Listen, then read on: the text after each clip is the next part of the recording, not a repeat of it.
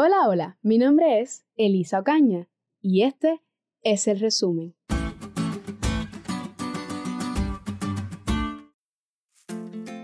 Cuando tenía 15 años, tuve mi primera experiencia cercana con la muerte de un ser querido. De repente, y sin ningún tipo de aviso, mi abuelo falleció.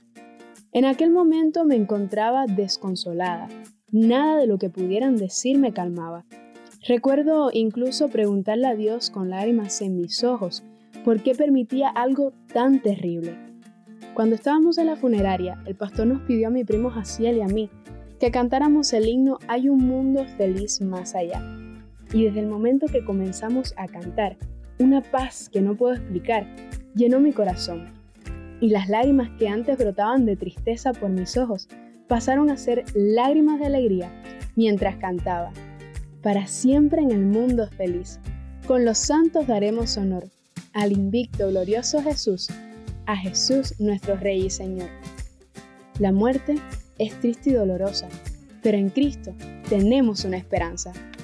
La lección de esta semana nos enseña que, en primer lugar, la vida no es justa.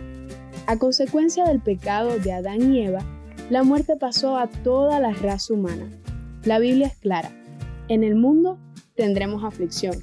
Justos e injustos, necios y sabios, todos descienden igualmente a la tumba, al Seol. Pero no te preocupes, te tengo una buena noticia y es el punto número 2 del resumen de esta semana. Nuestra esperanza no se encuentra en esta vida. Como cristianos, nuestra esperanza se encuentra solamente en Cristo Jesús, en la vida eterna que tenemos en Él después de nuestra resurrección a su regreso. A esta esperanza se aferraron muchos hombres de la Biblia como Job, que llegó a expresar, pero en cuanto a mí, sé que mi Redentor vive y un día por fin estará sobre la tierra. Y después que mi cuerpo se haya descompuesto, todavía mi cuerpo veré a Dios. Yo mismo lo veré. Así es, lo veré con mis propios ojos. Este pensamiento me llena de asombro. Y esta hermosa cita del libro de Job nos lleva al punto número 3. Los muertos en Cristo vivirán. La muerte no tiene la última palabra. En cambio, la muerte es un enemigo vencido. Gracias al sacrificio de Cristo Jesús en la cruz, podemos salir vencedores de la muerte y alcanzar vida eterna.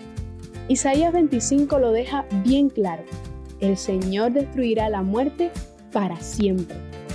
Aquellos que decidieron por Cristo y se entregaron por completo a Él, resucitarán por el poder de Dios y gozarán con su Salvador por la eternidad.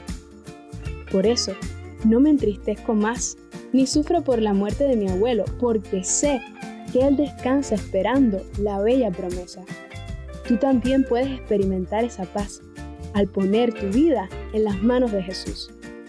La certeza de la resurrección futura aporta esperanza, seguridad y sentido a esta existencia actual.